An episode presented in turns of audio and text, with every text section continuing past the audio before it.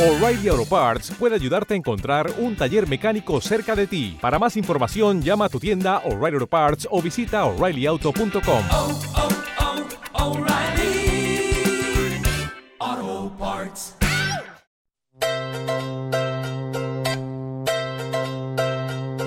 La compositora Juga Di Prima nos abre su baúl, donde viven canciones que nunca han visto la luz, para la sanación de traumas infantiles, con psicomagia radial espontánea. Me lo dijo así, mi tesoro, mi tesoro. Versiones de sus áreas de ópera predilectas, tangos alterados, ajedrez, poesía y fábulas con mística amorosa.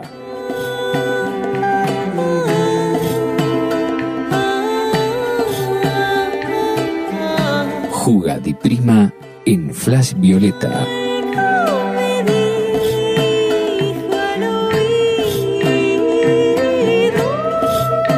Es Juga di Lúcuma. Juga di Lúcuma.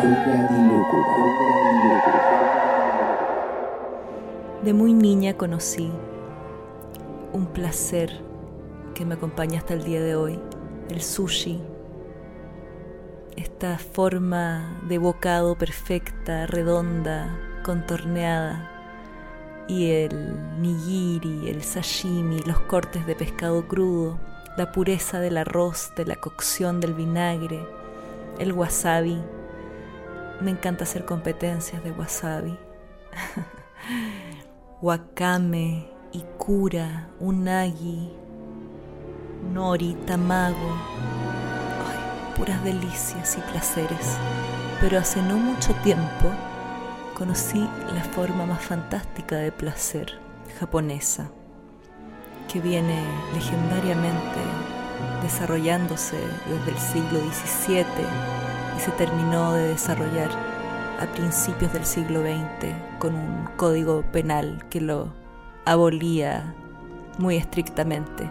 Nunca fue permitido este arte tan atrevido, pero era tal la adicción que tenían a esta forma de arte y de placer.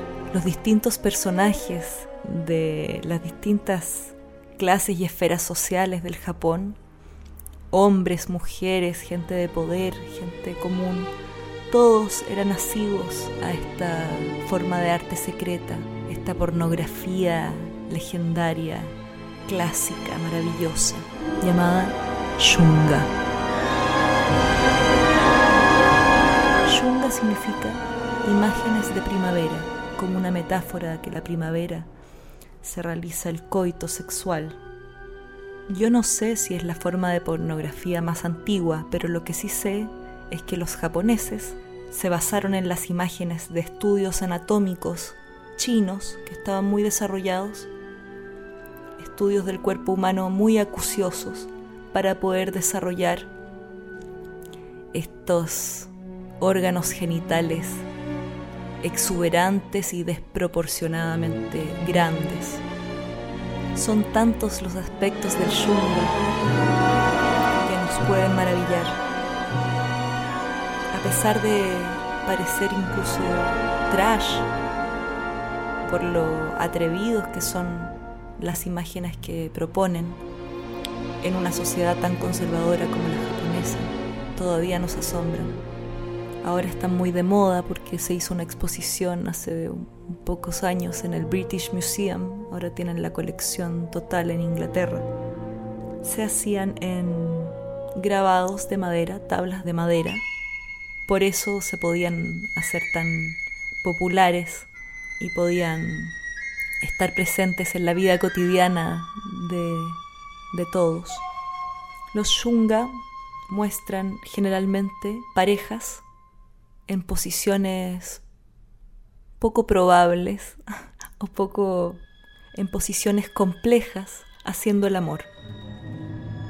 Pintores y artistas muy importantes occidentales estuvieron muy fascinados por este arte cuando lo conocieron, como Aubrey Beardsley, Edgar Degas, Toulouse-Lautrec, Gustav Klimt, Rodin, Van Gogh, Picasso, Las relaciones sexuales que están presentes en los shunga incorporan en ellas a los más variados actores de la sociedad japonesa de entonces, como a los miembros de la clase comerciante, a los samuráis, monjes budistas, seres fantásticos, mitológicos, monstruos marinos. Hay orgías presentes, hay, de todo en el shunga. Sin embargo, el shunga es sumamente romántico. Hay mensajes escritos en cada una de las tabletas que representan diálogos entre el hombre y la mujer muchas veces que están presentes en la, en la escena, muy íntimo. Era muy revolucionario ver en esa época a mujeres practicando su sexualidad con arneses de falos desproporcionadamente grandes y de colores interesantes. En una sociedad donde los baños comunitarios eran algo muy común, el desnudo no presenta realmente un, una fuente de erotismo.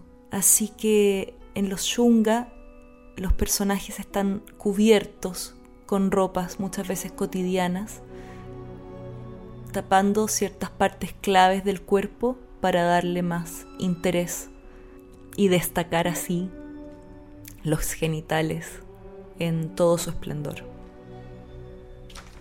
Hay uno que la verdad es mi preferido, se le suele llamar El sueño de la mujer del pescador, es de 1814 y muestra a una mujer tendida de espalda a la cual un, un pulpo gigante le está haciendo un cunilingus. Todos sus tentáculos tienen sujetas sus piernas abiertas de par en par y con todos sus tentáculos tienen atrapados a la mujer. Hay otra criatura que creo que es otro calamar que se está metiendo por su boca. La mujer está en tal grado de éxtasis que cuesta decir si está viva o muerta. Es una imagen muy fuerte está totalmente pasmada de placer marino. La gran revolución de los yunga es la expresividad de los rostros. Generalmente en el arte pictórico japonés, las caras son inexpresivas, pero lo que hace que estas imágenes perduren y estén vivas que uno se pueda relacionar con ellas es la expresión en los ojos, en las bocas, en las manos y en los dedos contraídos. El placer se transmite.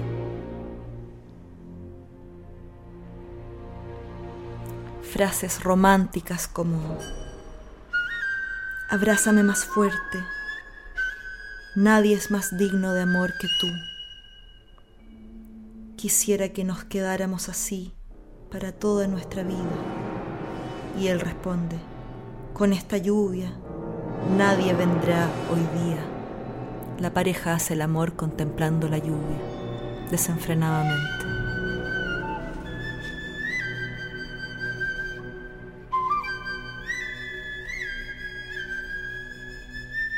Hay otros placeres japoneses que he encontrado como las películas de Hayao Miyazaki, las películas de Kurosawa, los soundtracks de Toru Takemitsu, que es parte de lo que hemos estado escuchando ahora de fondo, el soundtrack de la película Run del 85, año en que nací, pero ya nada se compara con el placer, ni siquiera el sushi, con el placer tremendo esta pornografía artística, sublime, erótica, sin ningún pudor, pero al mismo tiempo que deja tanto para la imaginación. Ah, bueno, sí, hay otro placer muy grande. Hacer espontáneamente haikus. ¿Qué es un haiku? El haiku es un cambio dentro de la tradición poética japonesa se origina alrededor de fines del siglo XIX, aunque es una derivación de muchas otras formas de escritura japonesa, autónomamente la forma de haiku se concibe desde esa fecha. Se ha dicho que la palabra humana que se transforma en haiku es la expresión de un silencio profundo y ancestral que es previo y posterior a nuestra existencia como criaturas.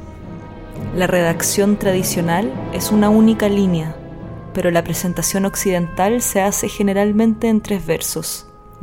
Es un poema cargado de elementos de la naturaleza y también puede ser visto como un ejercicio espiritual, un suspiro escrito, poesía del deleite, versos del alma del Japón, voluntad de ordenamiento del mundo.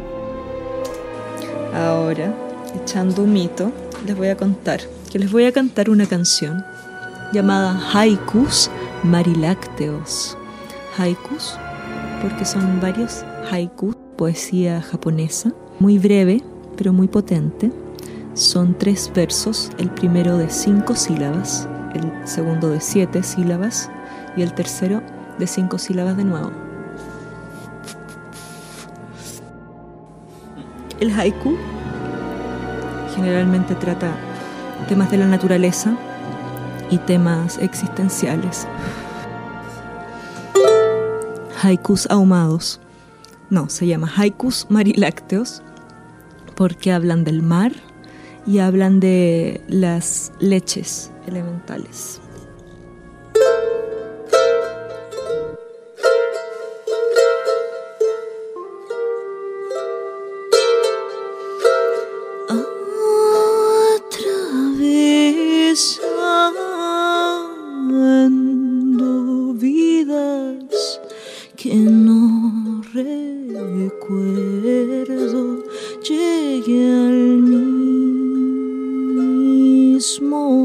Mismo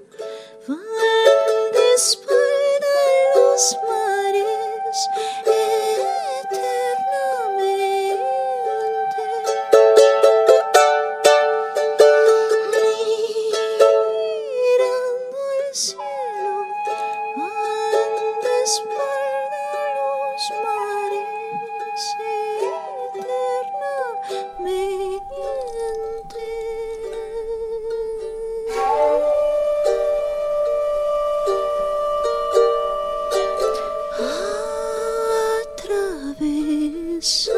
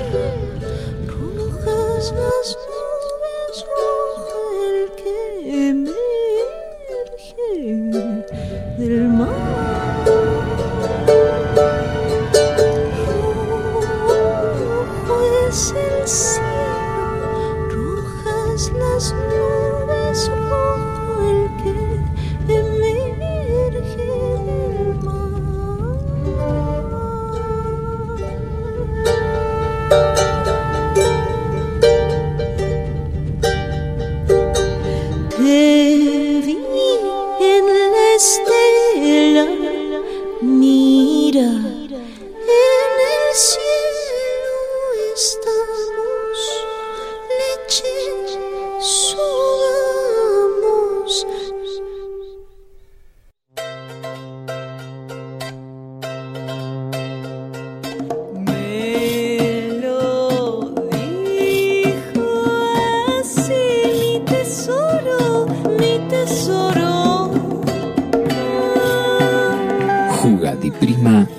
Flash Violeta es Jugadilúcuma. Jugadilúcuma. Jugadilúcuma.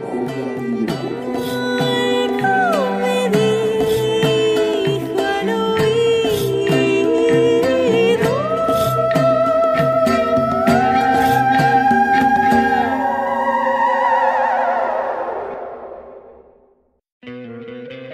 ¿No te encantaría tener 100 dólares extra en tu bolsillo?